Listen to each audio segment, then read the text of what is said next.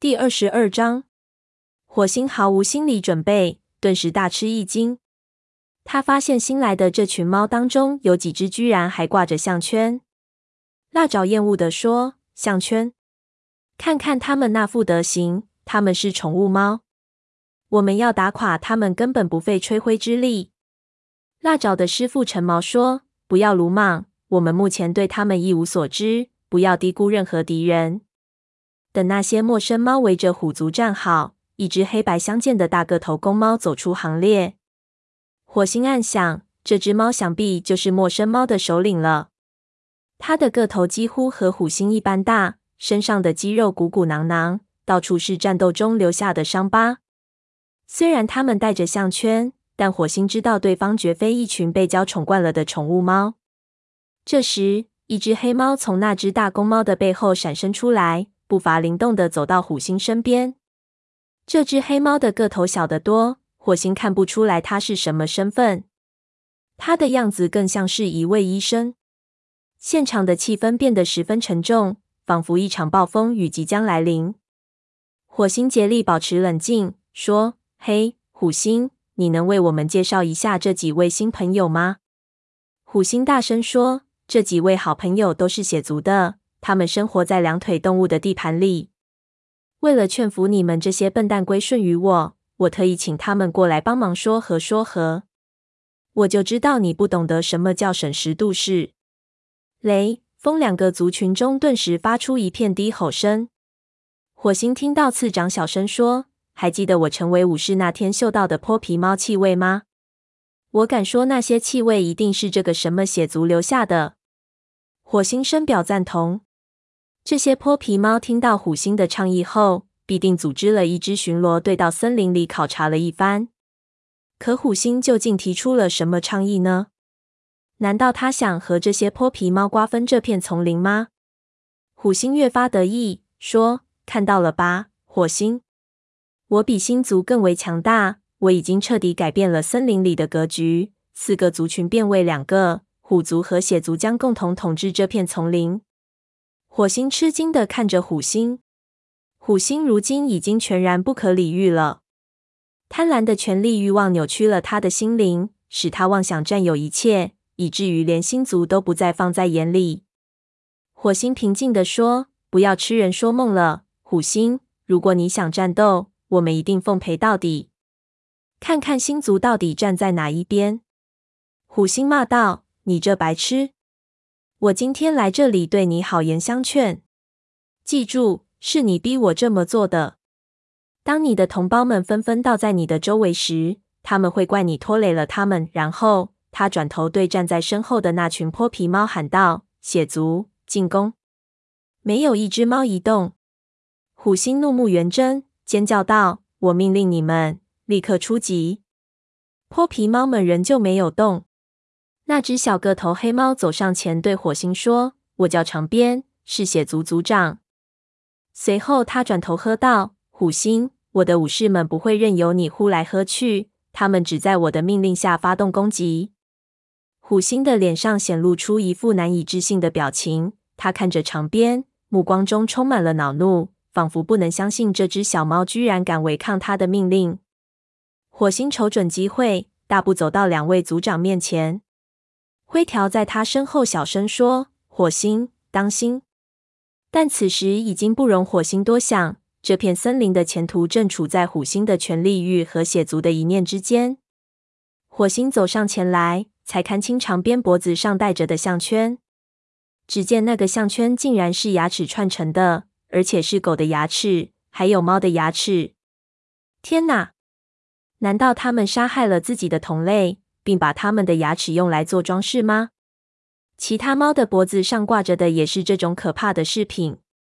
火星眼前浮现出一幅血浪涌入山谷，把所有的猫都泡在血水里的景象。他的心一下子仿佛掉进了无底洞。他不仅为自己担心，也为森林里所有的猫感到担心，包括他的敌人。难道事情的发展真如蓝星所预言的那样，血将统治森林吗？难道蓝星在预言血族将称霸森林吗？火星狠狠瞪了虎星一眼，恨他把这蛊惑水带给大家。但火星知道，要想博得血族的好感，此时他必须保持冷静。于是他朝长边低头行礼，朗声说：“你好，长边，我是雷族族长火星。我希望能对你说些欢迎之类的话，但那只会让你觉得我言不由衷。我和你的那个所谓盟友截然不同，我是一只诚实的猫。”说着，他朝虎星摆了摆尾巴，轻蔑之意表露无遗。如果你把他对你的承诺信以为真，那你将会犯下大错误。虎星告诉我，他在森林里有许多敌人。长边的声音就如寒冬腊月的气温一般冰冷。他的两只眼睛黑洞洞的，连半点儿光亮都看不到。我为什么相信你而不相信他？火星深吸了口气，他期盼已久的机会来了。上次在森林大会上，由于雷电打断了会议进程。他错失了一次良机，如今他终于能在大家面前戳穿虎星那段卑鄙的历史。这么做不仅是为了揭开虎星的丑陋面目，也是为了拯救这片森林。于是火星说：“各个族群的猫们，尤其是血族的朋友们，你们可以相信我所说的话，也可以不相信。虎星的罪行将说明一切事实。当他还是一名雷族武士的时候，为了当上族长代表。”他谋害了我们当时的族长代表宏伟。起先是狮星接替了宏伟的位置，但随后不久，这位德高望重的武士在一次与影族的战斗中壮烈牺牲了。虎星的野心终于得逞。整个会场上鸦雀无声，只有虎星出言冷笑说：“真是一派胡言，小宠物猫，别期望你的话能改变什么。”火星没有理会他，继续说。可是，小小的族长代表并不能满足虎星的胃口，他还要当一族之长。于是，他在雷鬼路边为蓝星设下了一个圈套。不料，我的徒弟炭毛误打误撞进了他的圈套，炭毛因此也失去了一条腿。会场上顿时响起一片惊呼声。除了血族之外，炭毛的名字可以说是无猫不知，即使在其他族群里，他的口碑也极好。火星说。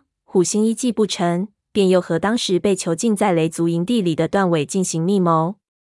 他带着一群泼皮猫袭击雷族营地，试图趁乱杀死蓝星。当时是我及时阻止了他，雷族击退了泼皮猫，并将他驱逐出族群。虎星在流放期间，又杀害了我们的一名武士奔风。在我们发现他的踪迹前，他竟然鬼使神差的当上了影族族长。火星看了看四周。不确定血族是否会相信他说的话。不过，在场的每一只猫都在认真听。他定了定神，开始讲述最为恐怖的部分。虎星不死心，仍然想报复雷族。三个月前，一群恶狗流落在森林里。虎星为他们捕捉猎物，并利用兔子的尸体排出了一条气味踪迹，把恶狗径直引向雷族营地。为了让恶狗们尝到猫的鲜血。虎星还残忍的杀害了一名雷族母猫纹脸，并把它抛尸在营地门口。如果不是我们及时发现这一情况并逃离营地，整个族群必定会被恶狗们撕成碎片。虎星吼道：“简直是信口雌黄！”火星继续说：“在那次事件当中，我们的族长蓝星为了将他的族群从恶狗们的爪下拯救出来，光荣的牺牲了。他比任何猫都勇敢。”说到这里，他原本以为猫群中会立即发出一片怒吼声，不料众猫听完他讲述的这段故事后，竟然都默不作声。每一只猫都睁大眼睛盯着他，看样子完全惊呆了。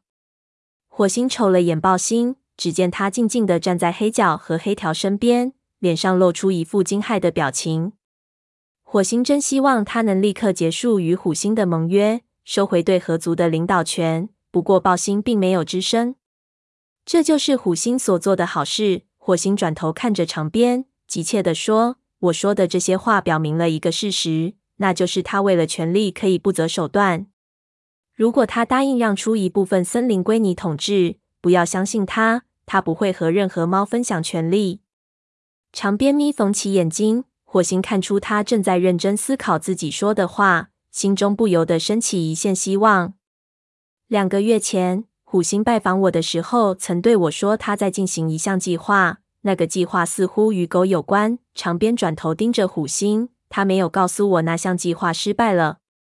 虎星粗暴地打断了长鞭的话：“这些都已无关紧要。我们事先约好了的，长鞭，和我一起战斗，然后拿走你的那一份好处。”长鞭说：“是否打仗由我自己说了算。”接着，他又对火星说：“我回去认真考虑一下你的话。今天的事情到此为止。”虎星勃然大怒，身上的毛一下子竖立起来，尾巴甩来甩去。他绷紧肌肉，俯卧下身体。叛徒！虎星大吼一声，展开前爪朝长鞭扑了过去。火星吃过虎星的苦头。深知这一扑的巨大力量，他原本以为长鞭会立刻被撕成两半，不料那只小猫身子一侧，使得虎星扑了个空。就在虎星落地转身的时候，长鞭前爪挥出，每一根利爪都闪动寒光。火星顿时如坠冰窟，原来长鞭的爪子上竟然绑了修长的锋利的狗牙。虎星肩膀中招，顿时立足不稳，仰天堂道。长鞭上前，将爪子在他的咽喉上狠狠一戳，鲜血顿时汩汩而出。长鞭抽身而退，避开箭射的鲜血。只听虎心一声怒吼，但吼声突然归于沉寂，令在场的每一只猫听了都感到毛骨悚然。他的身体抽搐，四肢痉挛，尾巴急速的摆动。过了一会儿，他的身体安静下来。火星知道他失去了一条性命。正在为重生进行力量的积蓄，不过虎星的伤势实在太严重了，就连星族也无能为力。长鞭冷眼旁观，看着虎星的身体再次抽搐起来，深红色的鲜血不断地从虎星的喉咙间涌出，他又发出一声尖叫。这一声喊得火星心惊胆战，真想捂住自己的耳朵。虎星的身子又安静了一会儿，这个伤口太过致命。根本不可能痊愈。虎星的身体再次抽搐，他紧紧攥住地上的草丛，尖叫声由愤怒转为恐惧。火星暗想，他马上就会失掉九条性命了。哦，星族，不，他并不想任何猫死，即使对方是虎星。他始终认为鲜血并不是彻底解决问题的方法。虎族武士们眼看着他们的无敌族长被夺去生命。顿时发出惊恐的喊叫，虎族群龙无首，阵脚大乱，有一些猫开始疯狂的四处逃窜。高星大声约束他的武士们：“大家都别动，守住自己的位置。”火星没有对自己的武士们下达同样的命令，因为他们始终与他站在一起。虎星苟延残喘，挣扎在死亡线上。火星从他的目光中看到了痛苦、恐惧和仇恨。接着，虎星的身子最后抽搐了一下，便再也不动了。虎星死了。火星呆呆地望着那具没有生气的尸体，简直不敢相信自己的眼睛。他的老对头，森林里最危险的猫，虎星，就这么死掉了。如今场上只剩下火星和长鞭。长鞭对眼前这幕惨状显得无动于衷。火星知道自己绝不能低估眼前这只小黑猫。长鞭是他见过的最可怕的猫，居然仅用一爪便杀死了拥有九命的族长。这时，血族的猫开始向前移动，准备发动攻击。火星回头看了眼自己的武士们，只见他们和风族排成一排。就在他准备跳过去和武士们汇合一处的时候，长鞭忽然提起血淋淋的爪子，血族立刻停止了前进。你们都看到反抗血族的下场了。你们的那个朋友，长鞭淡淡的说着，轻蔑的朝虎星的尸体晃了晃尾巴，以为能控制我们，但他打错主意了。火星声音嘶哑的说：“我们没想控制你们，我们只想安安生生的过日子。很抱歉，虎星把你们骗到这里，请自由享用这里的猎物，然后就回家吧。”回家？长鞭难以置信的睁大眼睛：“我们哪儿都不去，树林里的乡巴佬。”城镇里的猫越来越多，猎物根本不够吃。在这片森林里，我们不用再以两腿动物的垃圾喂食了。他扫了一眼雷风两个族群的武士，继续说：“我们现在接管这片丛林，这里和城镇都是我的地盘。不过我知道你们需要些时间来适应这个变化。我给你们三天时间，要么我们就在战场上见。三天之后的清早，我等你们的决定。第二十二章，火星毫无心理准备，顿时大吃一惊。他发现新来的这群猫当中有几只居然还挂着项圈。辣爪厌恶地说：“项圈，看看他们那副德行，他们是宠物猫。我们要打垮他们，根本不费吹灰之力。”辣爪的师傅陈毛说：“不要鲁莽，我们目前对他们一无所知，不要低估任何敌人。”等那些陌生猫围着虎族站好，一只黑白相间的大个头公猫走出行列。火星暗想，这只猫想必就是陌生猫的首领了。它的个头几乎和虎星一般大，身上的肌肉鼓鼓囊囊，到处是战斗中留下的伤疤。虽然他们戴着项圈，但火星知道对方绝非一群被娇宠惯了的宠物猫。这时，一只黑猫从那只大公猫的背后闪身出来，步伐灵动地走到虎星身边。这只黑猫的个头小得多。火星看不出来它是什么身份，它的样子更像是一位医生。现场的气氛变得十分沉重，仿佛一场暴风雨即将来临。火星竭力保持冷静，说：“嘿，虎星，你能为我们介绍一下这几位新朋友吗？”虎星大声说：“这几位好朋友都是血族的，他们生活在两腿动物的地盘里。为了劝服你们这些笨蛋归顺于我。”我特意请他们过来帮忙说和说和，我就知道你不懂得什么叫审时度势。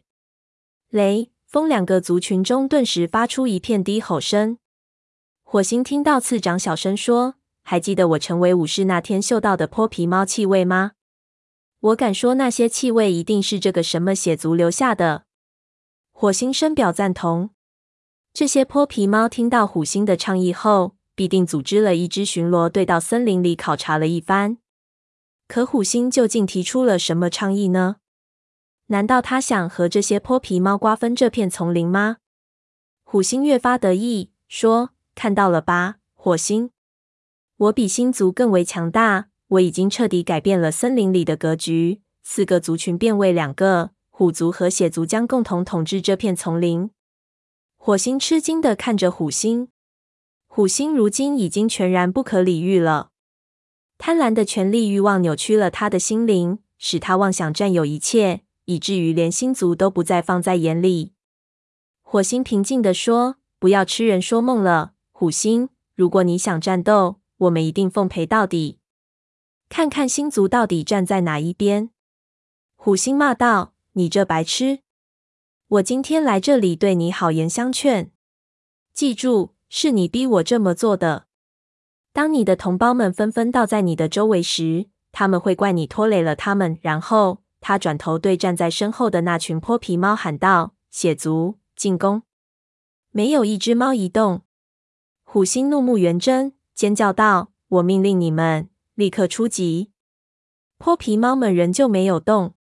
那只小个头黑猫走上前，对火星说：“我叫长鞭，是血族族长。”随后，他转头喝道：“虎星，我的武士们不会任由你呼来喝去，他们只在我的命令下发动攻击。”虎星的脸上显露出一副难以置信的表情，他看着长鞭，目光中充满了恼怒，仿佛不能相信这只小猫居然敢违抗他的命令。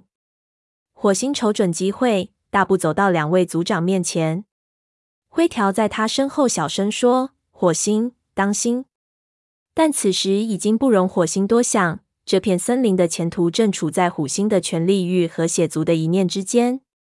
火星走上前来，才看清长鞭脖子上戴着的项圈。只见那个项圈竟然是牙齿串成的，而且是狗的牙齿，还有猫的牙齿。天哪！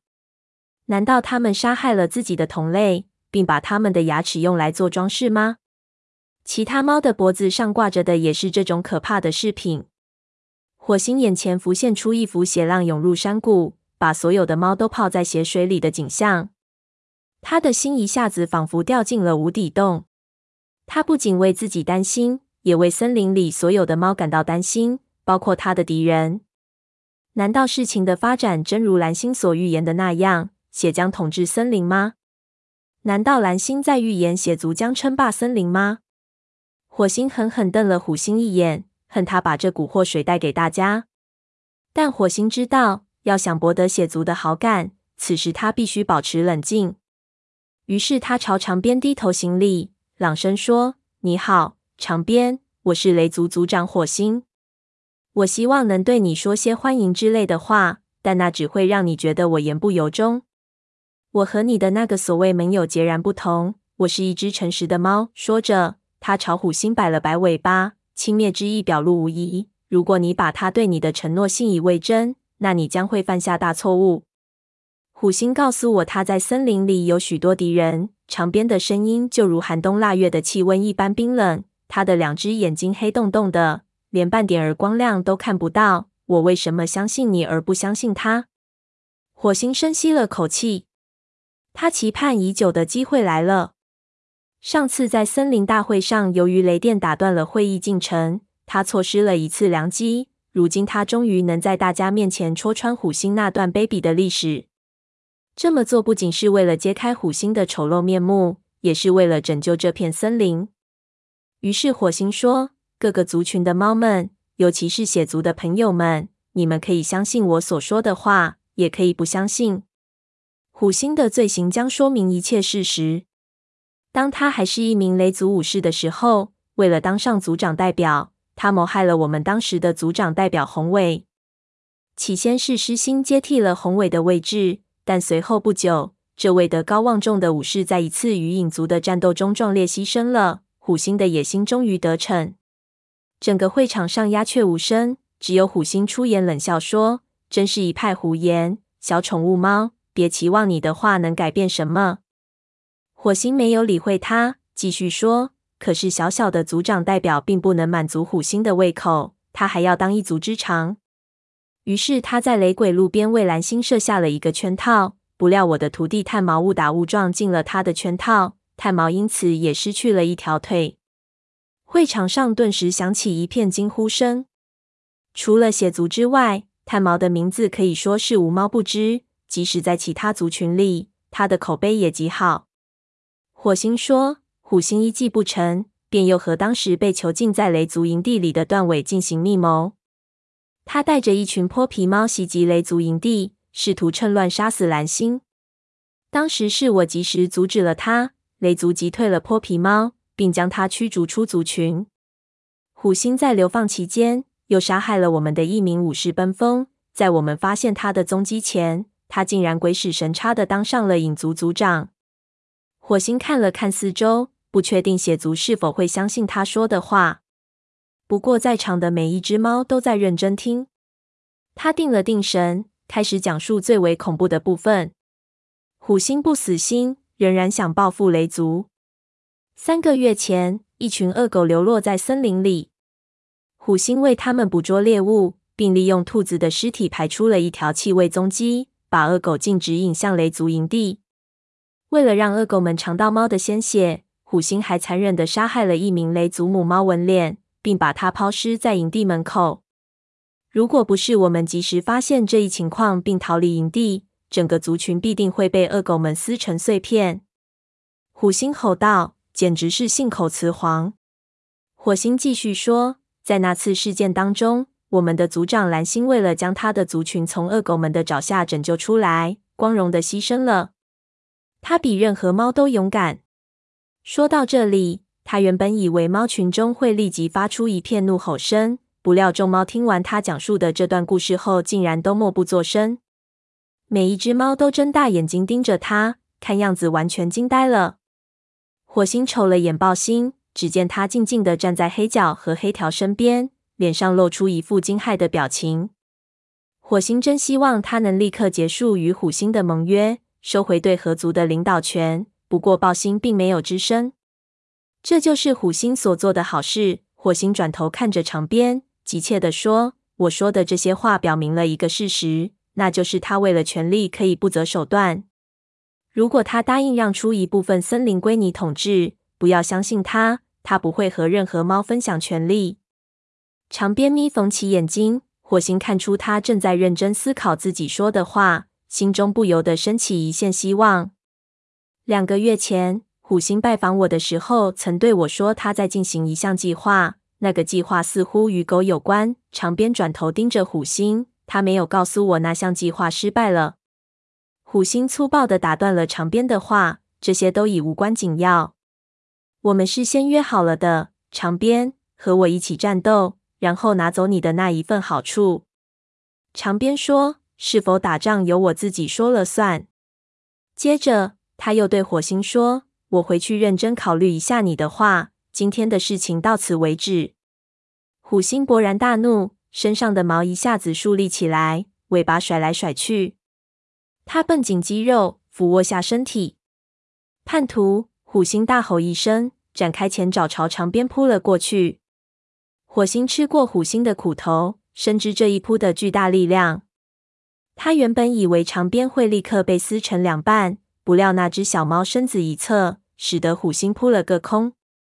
就在虎星落地转身的时候，长鞭前爪挥出，每一根利爪都闪动寒光。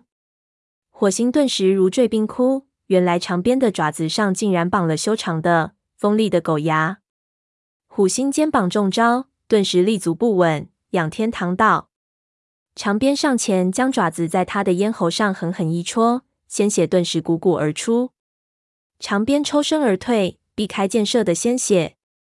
只听虎星一声怒吼，但吼声突然归于沉寂，令在场的每一只猫听了都感到毛骨悚然。他的身体抽搐，四肢痉挛，尾巴急速的摆动。过了一会儿，他的身体安静下来。火星知道他失去了一条性命，正在为重生进行力量的积蓄。不过，火星的伤势实在太严重了，就连星族也无能为力。长边冷眼旁观，看着火星的身体再次抽搐起来，深红色的鲜血不断的从火星的喉咙间涌出，他又发出一声尖叫。这一声喊得火星心惊胆战，真想捂住自己的耳朵。火星的身子又安静了一会儿。这个伤口太过致命，根本不可能痊愈。虎星的身体再次抽搐，他紧紧攥住地上的草丛，尖叫声由愤怒转为恐惧。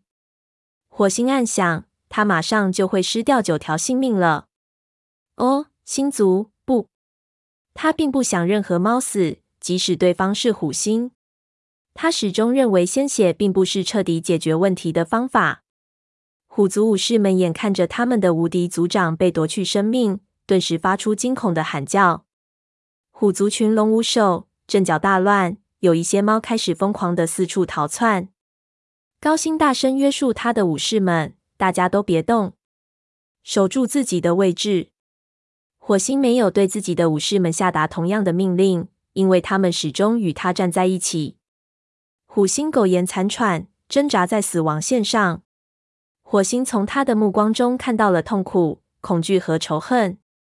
接着，虎星的身子最后抽搐了一下，便再也不动了。虎星死了。火星呆呆地望着那具没有生气的尸体，简直不敢相信自己的眼睛。他的老对头，森林里最危险的猫，虎星，就这么死掉了。如今场上只剩下火星和长鞭。长鞭对眼前这幕惨状显得无动于衷。火星知道自己绝不能低估眼前这只小黑猫。长鞭是他见过的最可怕的猫，居然仅用一爪便杀死了拥有九命的族长。这时，血族的猫开始向前移动，准备发动攻击。火星回头看了眼自己的武士们，只见他们和风族排成一排。就在他准备跳过去和武士们汇合一处的时候，长鞭忽然提起血淋淋的爪子，血族立刻停止了前进。你们都看到反抗血族的下场了。你们的那个朋友，长鞭淡淡的说着，轻蔑的朝虎星的尸体晃了晃尾巴，以为能控制我们，但他打错主意了。火星声音嘶哑的说：“我们没想控制你们，我们只想安安生生的过日子。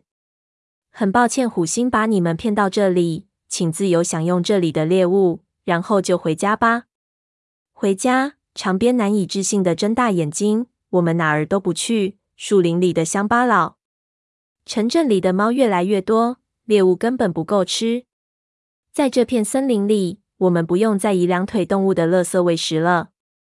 他扫了一眼雷、风两个族群的武士，继续说：“我们现在接管这片丛林，这里和城镇都是我的地盘。不过我知道你们需要些时间来适应这个变化。我给你们三天时间，要么我们就在战场上见。三天之后的清早，我等你们的决定。”